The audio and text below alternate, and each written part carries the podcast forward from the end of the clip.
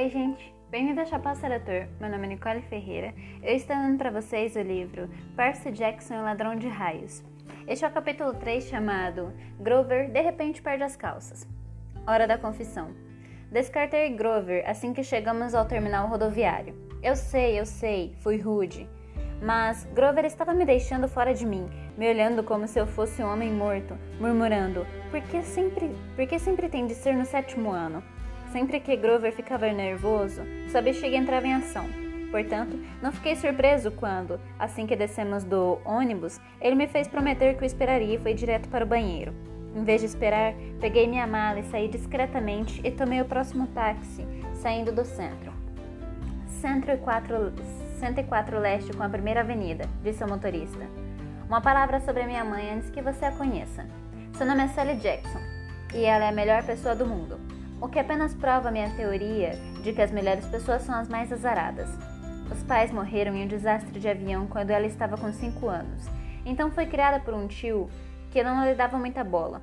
Queria ser escritora, assim passou o curso do ensino, de ensino médio trabalhando e economizando dinheiro para pagar uma faculdade com um bom programa de oficinas literárias. Então, o tio teve câncer e ela precisou abandonar a escola no último ano para cuidar dele.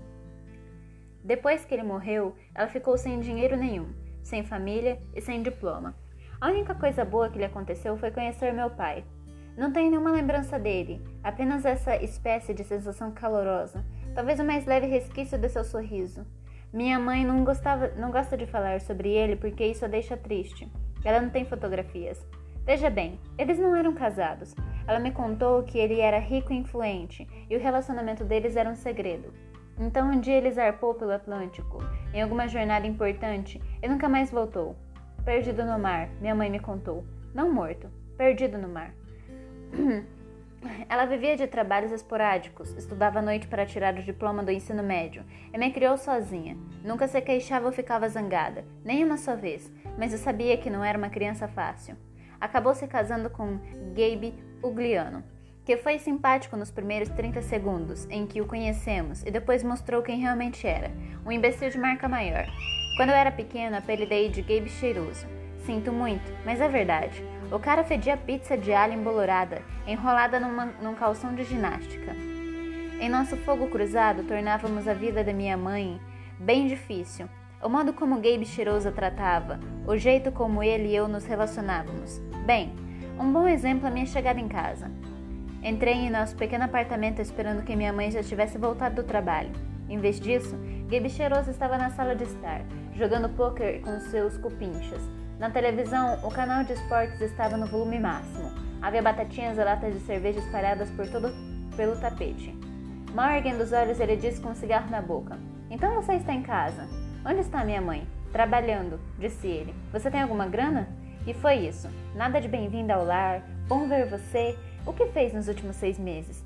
Gabe tinha engordado, parecia uma morsa sem tromba com roupas de brechó. Tinha uns três fios de cabelo na cabeça, todos penteados por cima da careca, como se isso deixasse bonito ou coisa assim. Era gerente do hipermercado de eletrônica, no Queens, mas passava a maior parte do tempo em casa. Não sei por que ainda não tinha sido demitido. Ele só ficava recebendo, ele só fica recebendo pagamento, gastando dinheiro em charutos que me dão náuseas e em cerveja, é claro, sempre cerveja. Toda vez que eu estava em casa, ele esperava que eu lhe, for, que eu lhe fornecesse fungos para jogar. Chamava isso de nosso segredo de homem. Isto é, se eu contasse para minha mãe, ele me quebrava a cara. Não tenho grana nenhuma, falei. Ele ergueu as sobrancelhas, uma sobrancelha liosa. Gabe era capaz de farejar dinheiro como um cão de caça, o que era surpreendente, já que seu próprio cheiro deveria encobrir qualquer outro. Você pegou um táxi no terminal de ônibus, disse ele. Provavelmente pagou com uma nota de 20. Recebeu 6 ou 7 dólares de troco. Alguém que espera viver embaixo deste teto devia ser capaz de se sustentar. Estou certo, Ed? Ed, o síndico do prédio, olhou para mim com uma pontinha de solidariedade. Vamos, Gabe, disse ele. O garoto acabou de chegar. Estou certo? repetiu Gabe. Ed fez uma careta para sua tigela de pretzels. Os outros dois caras soltaram juntos seus gases. Tudo bem, disse eu. Tirei um maço de dólares do bolso e joguei o dinheiro em cima da mesa. Tomara que você perca. Seu boletim chegou, geninho, gritou ele às minhas costas. Eu não ficaria tão metido. Bati à porta do meu quarto, que na verdade não era meu. Durante os meses de aula, de aulas, era a sala de estudos de Gabe. Ele não estudava coisa nenhuma lá, exceto revistas de automóveis, mas adorava socar as minhas coisas no armário, largar as botas enlameadas no peitoril da janela e fazer o possível para deixar o lugar com o cheiro de sua colônia detestável, charutos e cerveja choca. Larguei a mala em cima da cama. Lar docilar.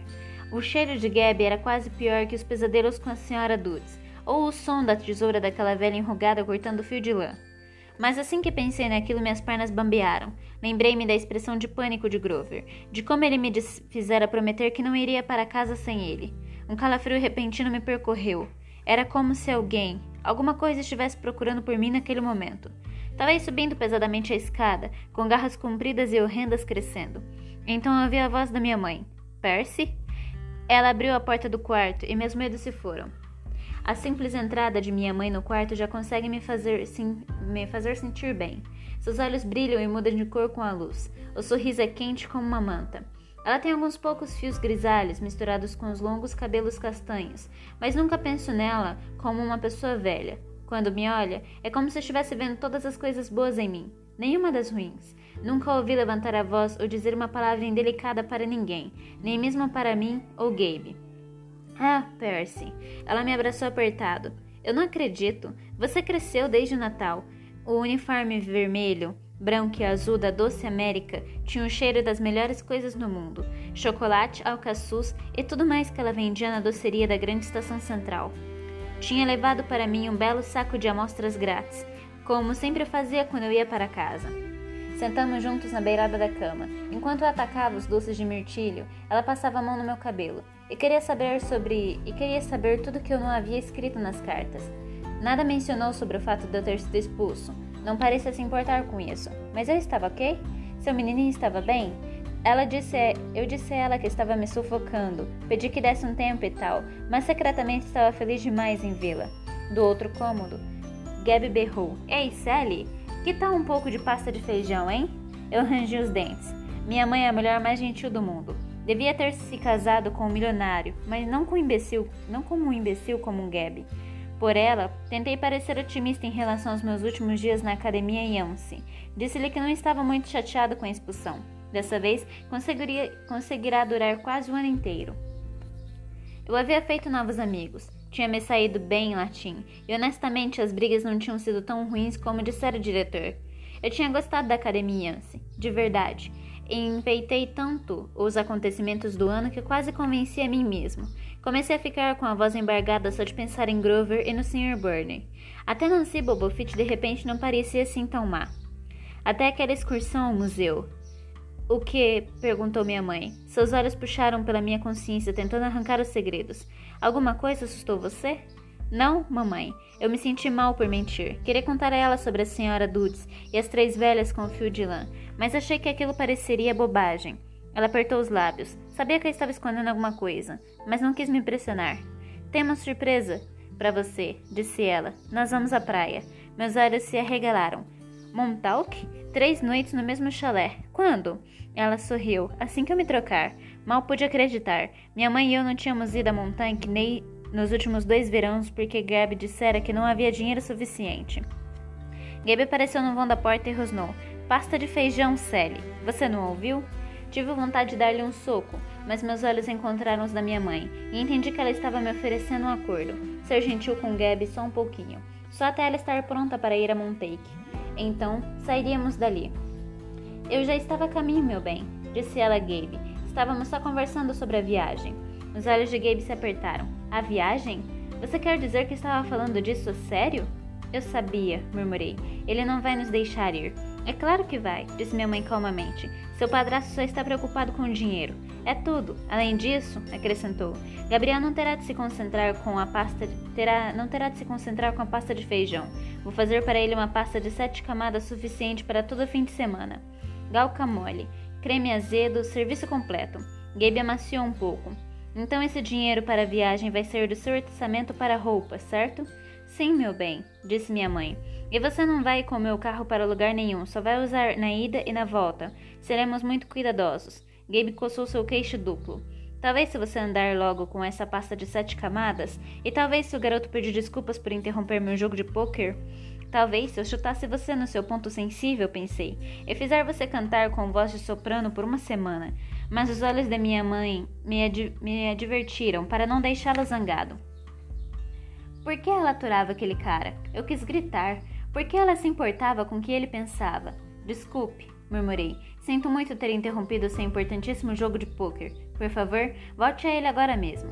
Os olhos de Gabe se estreitaram. O cérebro minúsculo provavelmente estava tentando detectar o sarcasmo na minha frase. Está bem, seja lá o que for, convenceu-se, e voltou para o jogo. Obrigada, Percy, disse minha mãe. Depois que, Depois que chegarmos ao Montanque, vamos conversar mais sobre o que quer que você tenha se esquecido de me contar, certo? Por um momento pensei ter visto ansiedade nos olhos dela, o mesmo medo que virá em Grover na viagem de ônibus, como se minha mãe também estivesse sentindo um estranho calafrio no ar. Mas antes o sorriso dela voltou e concluí que devia estar enganado. Ela despenteou meu cabelo e foi fazer a pasta de sete camadas para Gabe. Uma hora depois estávamos prontos para partir. Gabe interrompeu o jogo de pôquer por tempo suficiente para me observar arrastando as malas da minha mãe para o carro. Ficou se queixando e se lamentando por ficar sem a comida dela, e mais importante, sem seu Camaro 78, durante todo o fim de semana. Nenhum arranhão nesse carro, Janinho, advertiu-me quando eu estava carregando a última mala. Nenhum arranhãozinho como se eu fosse dirigir aos 12 anos, mas isso não importava para Gabe. Se alguma gaivota fizesse cocô na pintura dele, ele arranjaria um jeito de me culpar. Observando voltar seu, em seu passo desajeitado para o prédio, fiquei tão zangado que fiz uma coisa que não consegui explicar. Quando Gabe chegou à porta de entrada, fiz um gesto com a mão que tinha visto Grover fazer no ônibus, uma espécie de gesto para afastar o mal. A mão em garra sobre o coração e depois um movimento de empurrar na direção de Gabe. A porta da tela bateu tão forte que o acertou no traseiro e o mandou voando até a escada, como se tivesse sido disparado por um canhão. Talvez tenha sido apenas o vento, ou algum acidente maluco com as dobradiças, mas não fiquei lá tempo suficiente para descobrir. Entrei no Camaro e disse para minha mãe pisar fundo. Nosso chalé alugado ficava na margem sul, lá na ponta de Longsland. Era uma pequena cabana de cor clara com cortinas desbotadas, quase enterrada nas dunas. Havia sempre areia nos lençóis e aranhas nos armários, e na maior parte do tempo o mar estava gelado demais para nadar. Eu adorava o lugar. Íamos para lá desde que eu era bebê. Minha mãe ia aí havia muito havia mais tempo. Ela nunca disse exatamente, mas eu sabia porque a praia era especial. Era o lugar onde conhecerá meu pai. À medida que nos aproximávamos, aproximávamos de Montanque, ela parecia ir ficando mais jovem, os anos de preocupação e o trabalho desaparecendo do rosto. Os olhos ficavam da cor do mar. Chegamos lá ao pôr do sol. Abrimos todas as janelas do chalé e passamos por nossa rotina de limpeza. Caminhamos pela praia, demos salgadinhos de milhas gaivotas e mascamos jujubas azuis, caramelos azuis e todas as outras amostras grátis que minha mãe levará do trabalho. Acho que eu devia explicar a comida azul. Veja bem, Gabe uma vez disse a minha mãe que isso não existia, eles tiveram uma discussão que pareceu uma coisinha de nada na época, mas desde então minha mãe fez tudo o que era possível comer em azul. Ela assava bolos de aniversário azuis, batia vitaminas com mirtilhos azuis, comprava tortilhas de milho azul e levava para casa balas azuis da loja. Isso, junto com o fato de conservar o nome da solteira, de solteira Jackson, em vez de se chamar senhorita Senhora Ugliano. Era prova de que ela não tinha sido totalmente domada por Gabe. Tinha uma inclinação para a rebeldia, como eu. Quando escureceu, acendemos uma fogueira, assamos cachorro-quente e marshmallows.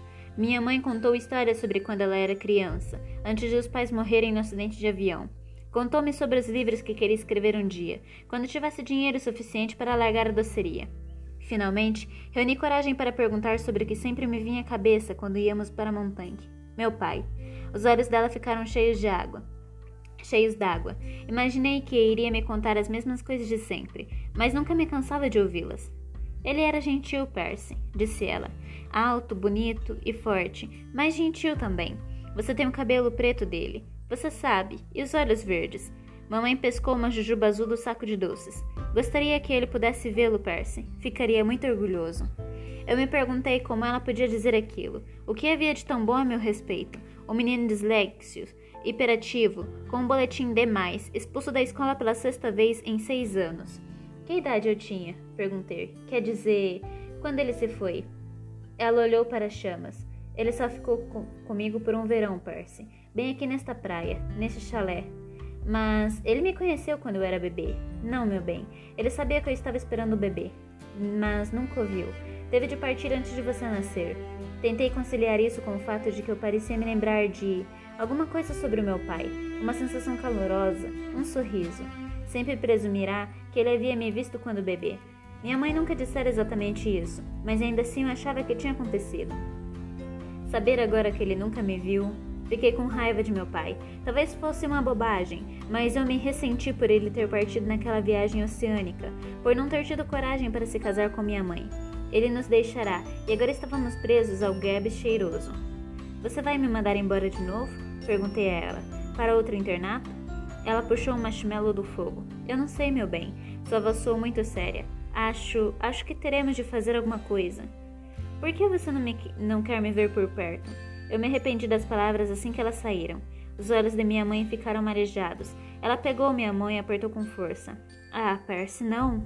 Eu. Eu preciso, meu bem. Para seu próprio bem, eu tenho de mandar você para longe. Suas palavras me lembraram que o Sr. Burney tinha dito que era melhor para mim deixar Yancy. Por que eu não sou normal? Disse eu. Você diz isso como se fosse uma coisa ruim, Percy? mas não se dá conta do quanto você é importante. Pensei que Yancy seria bastante longe. Pensei que você finalmente estaria em segurança. Em segurança por quê? Os olhos dela encontraram os meus, e me veio uma enxurrada de lembranças. Todas as coisas esquisitas, assustadoras que sempre me aconteciam. Algumas que eu tentará esquecer. No quarto ano, o homem de capa de chuva preta me seguiu no recreio. Quando os professores ameaçaram chamar a polícia, ele foi embora resmungando. Mas ninguém acreditou em mim quando contei que embaixo do chapéu de aba larga, o homem tinha um olho só, bem no meio da cabeça. Antes disso, uma lembrança realmente antiga. Eu estava na pré-escola. Uma professora acidentalmente me pôs para dormir em um berço, para dentro do qual uma cobra se arrastará. Minha mãe gritou quando foi me buscar e me encontrou brincando com a cobra flácida, cheia de escamas, que eu de algum modo conseguirá estrangular até a morte com as minhas mãos gorduchas de bebê. Em cada uma das escolas algo horripilante acontecerá, algo perigoso. Eu fui forçada a sair. Eu sabia que devia contar a minha mãe sobre as velhas na banca de frutas e a senhora Dudes, no Museu de Arte, sobre a estranha alucinação em que eu havia transformado a professora de matemática em pó com uma espada, mas não consegui me forçar a contar. Tinha a sensação esquisita de que a noite iria acabar com a nossa viagem à montanha. E isso eu não queria. Tentei manter você tão perto de mim quanto pude, falou minha mãe. Eles me disseram que isso era um erro, mas só havia outra, uma opção, Percy. O lugar para onde seu pai queria mandá-lo. E eu simplesmente, simplesmente não poderia aguentar ter de fazer isso. Meu pai queria que eu fosse para uma escola especial? Não uma escola, disse ela suavemente, um acampamento de verão. Minha cabeça estava girando. Por que meu pai, que nem sequer ficará por perto, tempo suficiente para me ver nascer, teria falado com minha mãe sobre um acampamento de verão? E se isso era tão importante, por que ela nunca mencionara antes? Desculpe, Percy, continuou ela, ao ver a expressão em meus olhos, mas não posso falar sobre isso. Eu, eu não podia mandar você para aquele lugar. Significaria dizer adeus a você para sempre. Para sempre? Mas se é apenas um acampamento de verão? Ela se voltou para o fogo e eu percebi pela sua expressão que se fizesse, que se fizesse mais perguntas ela começaria a chorar. Naquela noite eu tive um sonho muito real. Havia uma tempestade na praia e os dois belos animais, um cavalo branco e uma águia dourada, estavam tentando matar um ao outro à beira-mar. A águia mergulhou e fez um talho no focinho do cavalo com suas garras enormes. O cavalo empinou e escoeceu as asas da águia. Enquanto eles lutavam, o chão retumbou e uma voz monstruosa riu em algum lugar embaixo da terra, incitando os animais a lutarem mais arduamente. Corri até eles, sabendo que tinha de impedir que se matassem, mas eu corri em câmera lenta. Sabia que iria chegar tarde demais. Vi a águia mergulhar, o bico apontado para os grandes olhos do cavalo, e gritei: Não! Acordei assustado. Do lado de fora havia realmente uma tempestade o tipo de tempestade que racha árvores e derruba casas. Não havia nenhum cavalo nem águia na praia. Na praia. Somente os relâmpagos que criavam uma falsa luz do dia e ondas de seis metros golpeando as dunas como artilharia. Com o trovão seguinte, minha mãe me acordou. Ela sentou na cama, os olhos arregalados, e disse: Furacão! Eu sabia que aquilo era loucura. Não houve furacões em Long Island tão cedo no verão. Mas o oceano parecia ter esquecido isso. Por cima dos rugidos do vento, ouvi um bramido distante, um som furioso, torturado que fez meus cabelos se arrepiarem. Depois um ruído muito mais próximo, como de malhos na areia. Uma voz desesperada, alguém gritando, esmurrando a porta do nosso chalé. Minha mãe pulou da cama de camisola e abriu a porta de um sofanão.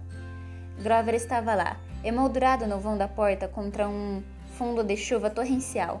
Mas ele não era. não era exatamente o Grover. Procurei a noite toda, arquejou ele. O que você estava pensando? Minha mãe, minha mãe olhou para mim aterrorizada, não com medo de Grover, mas da razão de sua chegada. Percy, disse ela, gritando para se fazer ouvir mais alto que a chuva. O que aconteceu na escola? O que você não me contou? Fiquei paralisado olhando para Grover. Não conseguia entender o que estava vendo.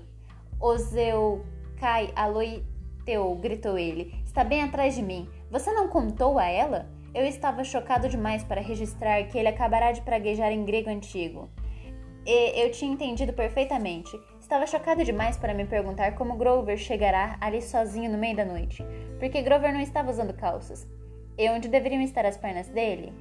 Onde deveriam estar as pernas dele? Minha mãe olhou para mim com expressão severa e falou em tom que jamais usara antes. Percy, conte-me agora. Eu arquejei, eu gaguejei algo sobre velhas senhoras na banca de frutas e a senhora Dutz. Minha mãe ficou olhando para mim, o rosto mortalmente pálido aos clarões do, dos relâmpagos. Ela agarrou sua bolsa, jogou para mim a capa de chuva e disse: Vão para o carro. Vocês dois, vão. Graver correu para o Camaro, mas ele não estava exatamente correndo, estava trotando, sacudindo seu traseiro peludo, e de repente sua história sobre um distúrbio, distúrbio muscular nas pernas fez sentido para mim.